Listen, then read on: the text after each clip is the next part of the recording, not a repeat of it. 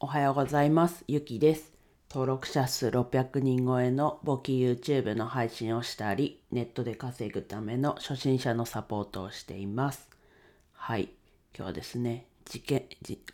もう一回いきますね。時間は有限。何をするかは自分で決めるってことでお話ししていきます。はい。これね、まあ、時間は有限だよっていうのは分かっていることではあると思うんですけど、まあ、やっぱりこう、何もこう考えずにやってると、ちょっと忘れてしまいがちなテーマかなと思うので、ちょっと話していきます。はい。でね、とはいえね、こう難しいっていう、それで終わってたら、ね、何も変わらないと思うんですけど、まあ、変わらないというか、変えるためにやるわけじゃないんですけど、うん、やっぱりこう自分で決めないといつになってもこう他人のために時間を使ってしまうことになりますね。はい。で、じゃあどうしたらね、自分のこう時間が有限だっていうところで自分のために使う。やっぱりね、時間は何回も言いますけど有限なので、やっぱり自分のためにね、使うのが一番かなと思うので、どうしたらいいかってことで、こう、やっぱりこうできることから少しずつ自分で決める範囲を広げていく、そんなイメージかなと。例えばね、ちょっとしたことなんですけど、まあ、お昼ご飯をこう自分で決める。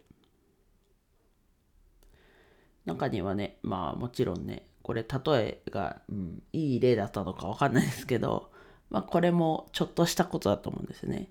中にはね、やっぱりこう職場に行って、なんだろうな、いつもこう、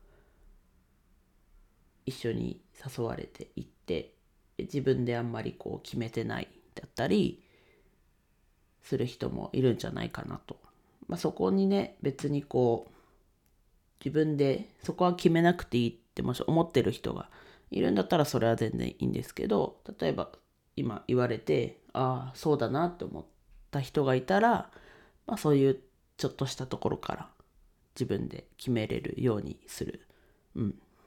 さっきも言ったように自分で決めれる範囲の中でまずは決めていく。でそれをこう広げていくみたいなイメージかなと。でなんだろうな。こう意識して自分でこうなんだろう。決めていく範囲を、うん、範囲を広げていくというか意識して自分自分で決めていくとまあ徐々にねこう自分で決めれる範囲が広くなってまあ結果こう自分で決めてやることが圧倒的に多くなっていくと思うんですけど、うん、やっぱりね何でもですけどこう例えばこの自分が話したことを聞いてああそうだなって納得するそこで終わるじゃなくてちゃんとこう行動してね。今自分がやったところで言うとまあほんとちょっとしたことだと思うので例えばお昼ご飯を決めるとかうんなのでそういうところからコツコツと自分で決めるっていう範囲を徐々に徐々に広げていくのはいいんじゃないかなと思います。はい。では以上です。今日も一日楽しく過ごしましょう。ゆきでした。